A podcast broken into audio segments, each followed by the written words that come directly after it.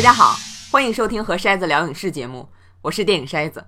非常感谢越来越多的朋友订阅筛子聊影视节目，大家在喜马拉雅和苹果播客上都可以听到。我个人觉得啊，播客实际上更方便一些啊，我这只要一更新啊，你的手机就可以收到提醒。不管怎么听吧，欢迎大家点赞和评分，这样就能让更多的朋友听到这个节目了。谢谢大家。这回和大家聊的是两个故事，我本来想在一期里聊，但是因为内容太多，还是得分成两期。这两个故事都是近期推出的非常火的纪录片儿啊，讲述的故事，而且故事发生的时间都特别近。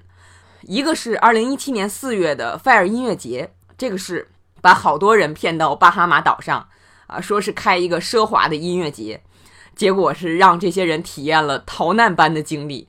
呃，这可以说是一个。现在回想起来，有一点好笑的一个荒诞剧，啊，今年一月，Netflix 和 Hulu 两个网站在一周之内各推出了一版纪录片儿，就一件事儿，两家做了纪录片儿，能看出来这个故事有多么吸引人了。另一个故事就是更近啊，HBO 前不久推出的一个纪录片叫《发明家：硅谷猎血》，可以说现在这几家影视平台竞争非常激烈。呃，最近都是拿纪录片在拼，因为可以成为话题性的作品。最近这大概不到一个月里边，纪录片《发明家》的主人公 Elizabeth Holmes，在社交网络上被人不断的讨论和调侃。他原来可以说是硅谷红人啊，被科技界、金融界，包括政界的许多知名人士都把他视为下一个乔布斯。但是现在被证明是彻头彻尾的大骗子。这两个事儿拍成的纪录片现在特别火，引起全社会的讨论。那么这也是我想跟大家聊这两件事儿的原因。呃，不只是这是两件非常离奇的事儿啊，两个千禧一代骗了所有人，更是因为这两个故事里边有我们每个人。另外，因为这是纪录片儿，我就不避讳剧透之类的问题了。纪录片嘛，实际上就是把大家知道的新闻里的事儿再讲述一遍。大家想详细了解的话，可以去看纪录片儿啊，《弗莱从未发生的最嗨派对》，还有是《弗莱骗局》，这两个是讲 Fire 音乐节的。那么再有就是《发明家：硅谷猎血》，你可以先去看片儿，或者先听我聊，呃，然后再有目的的去看片子。好，下面我们就先来聊 Fire 音乐节。All these models, like in the Bahamas.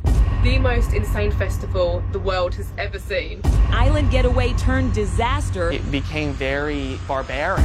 Right now, we're on the fucking laughing stock of everything. Just wait until you see what you're getting yourselves into. Fire 音乐节这个事儿的主人公是一个叫 Billy McFarland 的年轻人，他要在巴哈马群岛里边找一个岛屿啊，办一场奢华的音乐节， 说是要给来参加的人一种仙境般的体验。McFarland 是九一年生的这么一个年轻人，那么他为什么能做这个项目？啊，他之前是做过一个很忽悠人的一个信用卡的一个项目，那么结识了一些有钱人，后来做了一个 App，这个 App 专门用来为派对邀请艺人。那么他有了这个 App 之后，他又能拿这个项目去找投资。对于麦克法兰来说，他做项目就是用下一个项目的钱补上一个项目的亏。对他来说，重要的不是做一个赚钱的项目，而是用流动的钱保持他奢华的生活方式，让投资人觉得，你看他本身就是属于有钱人行列的啊，年纪轻轻有所作为，这样就愿意给他投钱。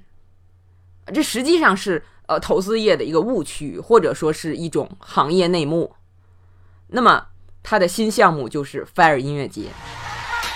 Fire Festival was supposed to be the new Coachella, the new Burning Man. Exclusivity with access to premier talent. It was going to be an experience bordering on impossible. What's the worst thing that could possibly happen? 要在海岛上办一个超级奢华的音乐节，怎么宣传？一个是他找到了一位很有名的 rap 歌手 Ja Rule。跟他做合伙人，这个人的名气不小，但是名声不好，刚从监狱里出来不久。那么，所有关于音乐节门面的事儿，都是 McFarlane 和 j e r u 一起出来宣传。啊，再有就是重要的一点，就是这个故事最核心的点，就是他们在 Instagram 上做宣传，就是我们平常说的 INS，可以说是用图片做社交的网站上做宣传。他们花了大价钱，请了好多著名的超模，拍了一个特别美的广告片。嗯，这些模特在海边啊、游艇上啊嬉戏，啊，水清沙幼，超美的慢镜头，让人感觉真的跟仙境一样。这是吸引人的诱饵。再有就是他们花了大价钱撒饵，什么意思呢？他们找了大量的 influencer，这个词可以翻译成影响者。那么说到这个词，插几句话。虽然国内外的社交网络发展到现在都很扭曲，但是我觉得“影响者”这个词比较好啊，它相当于国内的大 V。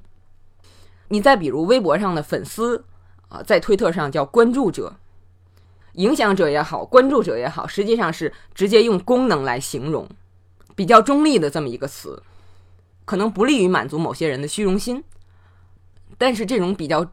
中立的词儿，表现互动关系的词儿，在潜意识里实际上是可以给你提个醒的，啊，不是谁比谁高，谁比谁低，你们只是这种关系而已。把话题拉回来，那么 McFarlane 就请这些影响者，这些人每个人在 INS 上有几十万、上百万的关注者，让他们在同样的时间发音乐节的这个视频广告，最高的价格是。卡戴珊家族的 Kendall Jenner 发一条广告二十五万，就这样带来的效果就是铺天盖地的时尚名流发同一个广告，而且这些人里边好多人都说自己也要去，那你去不去？那么我们前面说了 m c f a r l a n 哪来的钱啊？怎么做宣传？接下来就要说他实际上做的有多离谱了啊！首先。他们团队里这几个主要的人，都根本不知道音乐节怎么做。人家说要做这种大型的音乐节，他们五千张票都卖出去了，最晚提前一年就得开始准备。但是他们实际准备的时间，距离音乐节的时间只有四个月了。本来就外行，时间还不够啊！当然也是因为外行，才敢在这么短的时间里做这个事儿。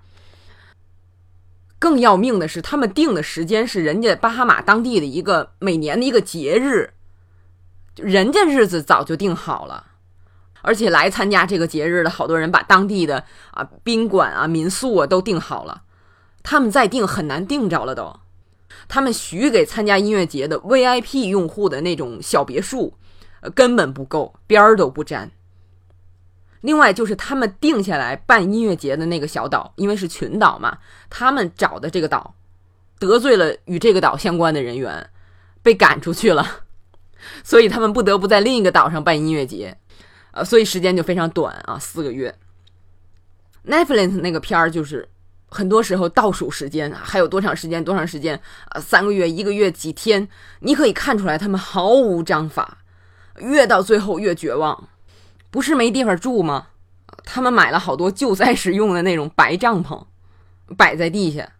巴哈马那个地方那个季节本来不常下雨，但是音乐节前一天晚上下起了暴雨，帐篷啊、床垫啊都湿了。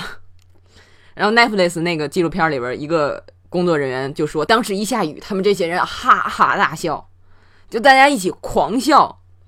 潜台词就是天意呀。当时有人说了一句：“这回他们跑不掉了。”这句话给我的印象特别深。但是 Netflix 这个片子的制作方实际上参与了 Fire 音乐节的宣传，是有利益关系的。所以他们拍的这个片子的重点是这个事儿怎么越来越烂的。啊，最主要的是麦克法兰骗了所有人，但是。呼噜拍的纪录片那个视野我觉得更客观，好多证据说明麦克法兰一直是骗子，这个事儿就是不靠谱。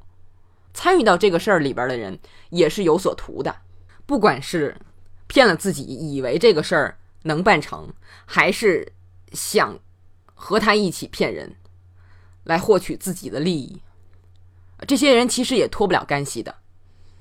对麦克法兰来讲，因为之前他的种种骗局都成功了，啊，这个他以为骗骗也就过去了，啊，没想到这个事儿的影响和项目的体量远远超过了他的能力，哪怕是欺骗的能力。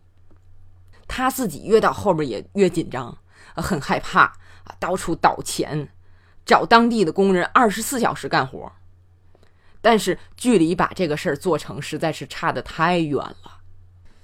时间到了。二零一七年四月二十八号，游客们来到这儿，打算过几天神仙般的日子，准备好发一堆自拍。但是当他们坐的那个大巴车开到现场的时候，他们看到一排排那个白帐篷，就发现不对了，简直跟难民营一样。我们听一下当时这个游客们自己录的视频，这个时候还是在车上。Oh god，jesus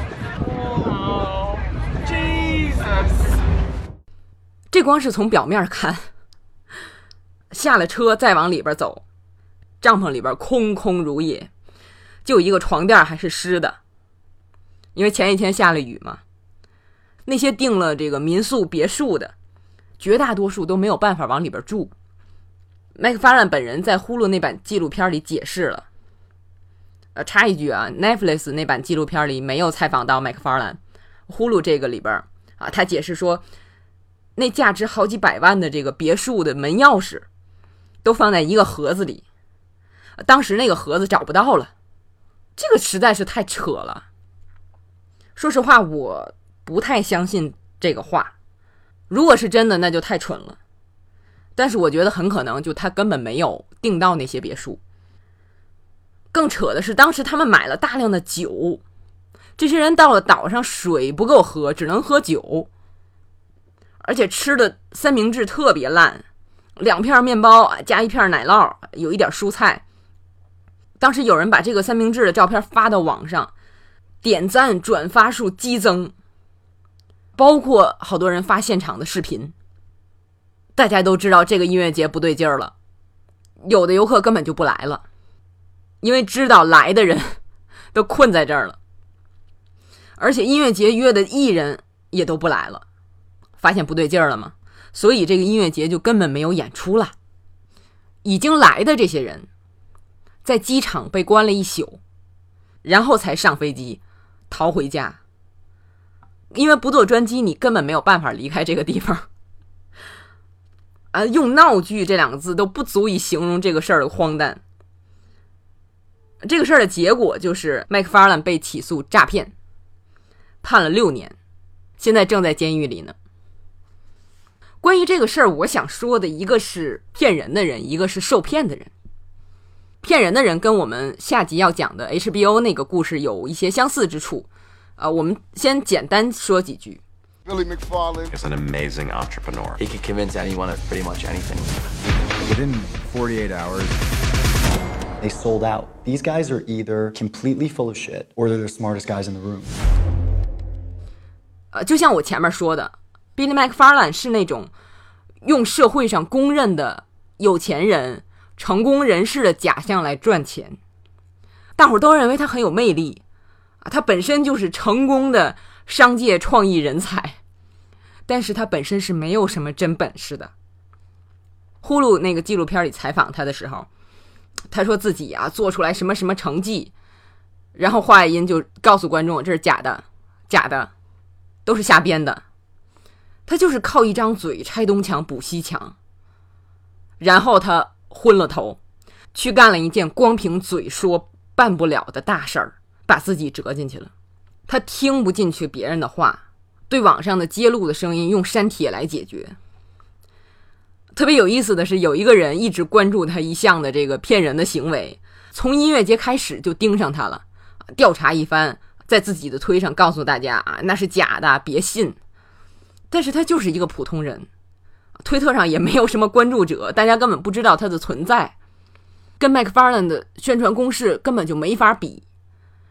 而且这个人为了调查啊，也买了音乐节的票。在音乐节之后，这个事儿大家都知道是骗局。然后麦克法兰被起诉之后，麦克法兰保释期间，这个一直揭发他的人收到了许多邮件儿，邮件的内容是告诉你可以预定维多利亚的秘密啊、火人音乐节、泰勒·斯威夫特演唱会，就这些一票难求的活动的票，你可以通过打钱来预定，但是这些票实际上是不可能在那个时候预定的。然后这个人他问了他的朋友，也订了 Fire 音乐节的票的朋友。也收到了这些邮件儿啊，他当时就怀疑是麦克法兰把他们的注册信息卖给了别人，别人用这些信息诈骗。然后当时拍片儿啊，采访他的人告诉他，这就是麦克法兰在保释期间的诈骗行为。然后这个人笑的都要哭了，就哭笑不得的那种。其实大家也都明白啊，哪怕麦克法兰关了六年，出狱之后还会一直骗。因为他就是这么个人。我们下面再重点说说受骗的人。这个故事之所以现在被大家当成笑话来讲，那么主要是因为这个故事里没有严重的受害者啊，没有人因为这个事儿受伤。好多人说看完这个片，包括我自己在内啊，唯一同情的是巴哈马当地的工人，他们没日没夜的赶工啊，到头来领头的都跑了。有的当地的工头要拿出来自己的积蓄给大家付工钱。好在啊，纪录片出来之后，有人在网上搞了募捐，把工钱筹集上了，啊，这个还是挺温暖的。至于那些去参加音乐节的年轻人，其实就是有钱人想去奢侈，被耍了。你想，它的票价是最低是五百美元。然后到一千五，VIP 啊，就是那些带别墅的，是一万二。就这些有钱人被耍了，大家还是有点幸灾乐祸的。我特别喜欢一个 Podcast 叫《Show Me the Meaning》，啊，告诉我意思。那个里边三个主播聊起来这件事儿，其中两个人都说啊，我没有那么有钱的朋友，只有一个人啊认识买了票的人，但是呃，他的那个朋友。当时在网上发现这个事儿不对啊，就是连飞机都没上，逃过一劫。但实际上，这个事儿的内核不仅限于有钱的人，对大多数年轻人来说，这个事儿实际上是表现了非常显著的社会现象，就是在社交网络上发照片这个事儿。对全世界多数国家来讲，用图片来社交的场所就是 INS，那么对中国大陆来说就是朋友圈。订 Fire 音乐节的票的人，实际上是被那个绝美的广告吸引去的，就是麦克法兰找超模拍的那个广告，它代表了一种生活。我刚才说的那个 Podcast Show Me the Meaning 里边有位女嘉宾举的例子非常好，她说：“我们以前看明星是在杂志上，啊，你看他的照片多美呀，他的生活多棒啊，但是那个时候人们都知道我是不会有上杂志封面的机会的。”但是现在人人都有社交账号，发的很多内容还是日常的吃饭啊、旅行啊、购物啊，给你造成一种印象，就是你只要再努力一点点，你也可以过上那种生活，或者说你也可以向人们展现这种生活。但实际上，就这个这个主播姐姐说，她认识一个影响者，有时候拍一组照片要六个小时，处理照片要十一个小时。那不是你一般人能做出来的。我记得好像是呼噜那个纪录片里吧，提到一个例子，就是俄罗斯有这样一项服务，就是你花一定的钱，你可以到停着的私人飞机里边去摆拍一番，享受各种奢华的服务啊，美酒啊，美食啊，然后你朝窗外看，好像是你在坐自己的私人飞机似的。这个就太明显了。可以说是浓缩了当下社交网络上照片的含义，就是我表现出来是什么样子，比真正是什么样子更重要。所以现在有很多叫什么网红店啊，就是给人拍照用的，提供的产品和服务好不好无所谓，啊，拍出来照片好看就行。其实这也直接影响到我们的生活，吃饭、健身、学习、旅行，甚至工作。好像不给人看就没有意义。而整个社会是鼓励你这样的，好像这样你活的才健康，才积极向上。但实际上，这样是把我们生活的意义单一化了。人生的感悟明明是多元的，但是这些照片把只属于我们自己的收获给掩盖了，甚至消除了。你比如现在人们看演唱会，越来越多的人举着手机看。你明明可以在那儿全身心的去投入、去感受，结果你要借着镜头去录，把看演唱会的意义局限在，哦，我可以发到网上，我可以告诉大家我去看演唱会了。那么更极端的例子是，现在国外特别兴到谷仓的前面去拍自拍，那么有一个谷仓就被誉为是世界上被拍照片最多的谷仓。人们就跑到谷仓的附近去拍自拍，证明我来到过这儿。然后这个谷仓就变成了拍照圣地，就大家完全不在乎谷仓本身，它的存在意义就好像是被拍照。你到这儿来的目的就是为了拍照而拍照。这个现象实际上在影迷圈里也特别显著。我在听呃名利场的 podcast 的时候。他的电影记者们说了一个词啊，叫 “festival fever”，电影节高烧。在电影节看到电影的时候，人们往往会给更高的评价，因为他们觉得自己是最早看到这部电影的人，有一种兴奋和骄傲的感觉。这个实际上在一定程度上已经说明一些问题了。但是我更想说的不是这个，是国内的一些所谓的影评人和影迷，从国外某个电影节一开始就在疯狂的转发相关的内容。每年都是啊，跟着人们各种夸，各种期待，实际上还没看到电影呢。再有就是一些人特别喜欢转发别人发的资源，特别是一些所谓的艺术片儿，好像专门转这种片儿就证明他的观影偏好。评电影这个事儿也特别有意思，你要聊就得聊最火的电影。你如果去找那些老电影看，不是跟近期的热点话题有关的话，几乎没人理。这实际上就是当前社交网络的一个特征，就是我要显得与众不同，同时又要时尚，就表现方式就是去做大家都做的事情，所谓去了解被刷屏的事件。那么，如果我做的这个事儿大家都不了解，那不管这个事儿多好是没有意义的。我觉得这种心态实际上不但对个人成长非常不利，那么我们想想，其实也是特别可笑的。想显示自己的优秀，又要跟潮流，做大家都做的事儿。那么回到 Fire 音乐节，为什么这些人愿意花钱去？因为他们在 INS 上关注的人都说要去，哪能落下我呀？我不去不是被人笑话吗？或者说我不去跟大家没有话题聊了？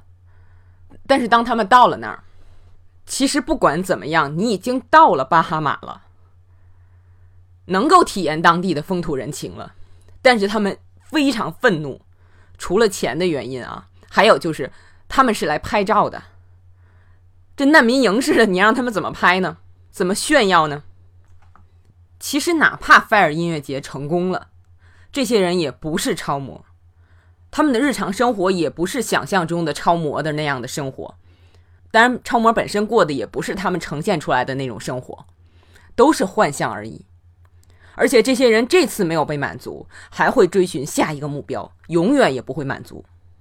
如果你的经济实力不够的话，还会产生焦虑，循环往复。这些深层的东西，大多数是呼噜那部纪录片里边分析的。那么 Netflix 那个看起来好像更过瘾、更清楚啊，但是是一些比较表面的东西。那么这两个纪录片。结合起来看完，解决了我个人的一个困惑，那就是我为什么不喜欢旅游？就当前我们的文化是，你不喜欢旅行，你就是宅，没有冒险和开拓精神。我记得是高一还是高二的时候，就跟同学大家聊起来啊，谈起旅游，我说我不喜欢旅游，又费钱又累。当时我同学就说：“你这个没有体力又没有财力的家伙，还好意思说？”其实这两年，我的朋友经常会邀请我去旅行，我真的没有什么兴趣。这实际上都让我有点怀疑自己了，我是不是有毛病？可是我真的觉得我天天活得很充实。我坐在家里，全世界都能看到，而且是看那些精华的东西，甚至人的内心。我看一个纪录片里知道的东西，我觉得我在外面旅行一个月也不见得知道。我听一期 Podcast 的内容，我在外边找人家怎么聊，人家也不会告诉我。所以我宁可把时间放在我熟悉的了解世界的途径上，就这时间还不够使呢。我宁愿用这个时间看书、看电影。一方面可能因为我更注重深度的精神和文化层面的东西，另一方面，实际上好多朋友跟我说，好多东西你不去那是体验不到的。比如有朋友跟我举例子说，日本地铁，你坐了那个地铁才知道，当它停站的时候。他的车会往站台歪一下，这样就避免了就站台和车之间的那个缝隙掉东西。我听了觉得哦，知道这个很好，但是我听你们说就行了。这种了解世界的方式，我觉得不经济，无论是从时间还是金钱的角度。说的过一点，我觉得那个生活也没法属于我，我只是过客，看看表面而已。想了解日本，我就看《计时七十二小时》《食彩之国》。这些系列的纪录片就好了。我知道我这种想法和做法有点极端，我也完全相信有朋友能够通过旅行来了解世界、感受人生。我说我自己这个例子，实际上是想借说菲尔骗局的这个机会，跟大家说这些人为什么被骗。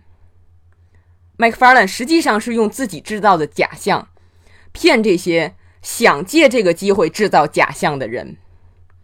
因为我们的社会鼓励这种假象，这就是为什么有这么多人被社交网络所裹挟。